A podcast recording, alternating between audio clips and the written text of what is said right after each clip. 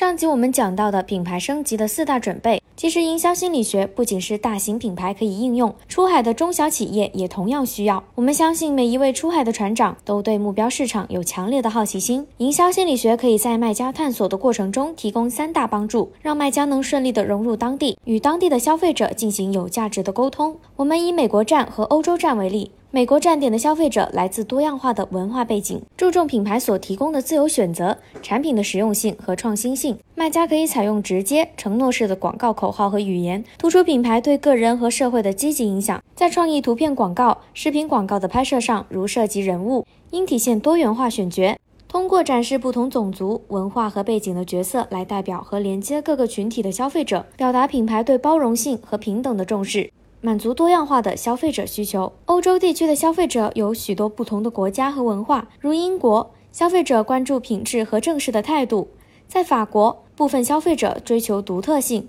重视品味；而对于德国，消费者会更看重品质和高效性。针对欧洲地区不同国家的文化，我们的品牌推广需要做到量身打造。例如，在英国打造品牌，可以考虑通过传达产品的高品质和专业性。同时使用幽默或故事性元素来与英国消费者建立情感共鸣和互动，而在法国，品牌出海卖家可以强调产品的独特之处，与法国消费者建立认同感，借助精致且充满情感的广告语言和图像，凸显品牌与法国文化、艺术元素或地方特色的相关性，以增加品牌的吸引力。对于德国消费者，品牌应专注于传达产品的高品质、可靠性和实用性，使用清晰简洁的语言和设计风格，强调品牌的可靠性，而不需要夸大宣传。通过展示实际的产品特点和有效解决消费者需求的能力，吸引顾客。在不同国家和地区使用不同语言的情况下，品牌卖家需要将宣传推广内容翻译成当地语言，避免直译的错误，并适当调整语言和文化细节，以更好地融入目标市场，确保信息准确、贴切且有效地传达给目标消费者，让品牌可以。更好地与当地消费者建立联系，增加与他们之间的共鸣。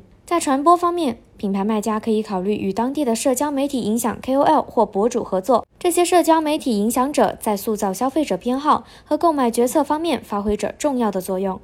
例如，数字艺术领域的知名品牌惠王与众多海外有影响力的 KOL 合作，定期进行产品测评及内容合作，并通过短链接向亚马逊品牌旗舰店持续引流。二零二二年五月，仅美国一个站点，惠王品牌旗舰店的销售额就达到了一百五十万美元。可见，意见领袖和网络红人正在成为品牌触达和连接消费者的重要渠道。那么，营销内容要怎么做呢？赶紧收听下一集的内容学习吧。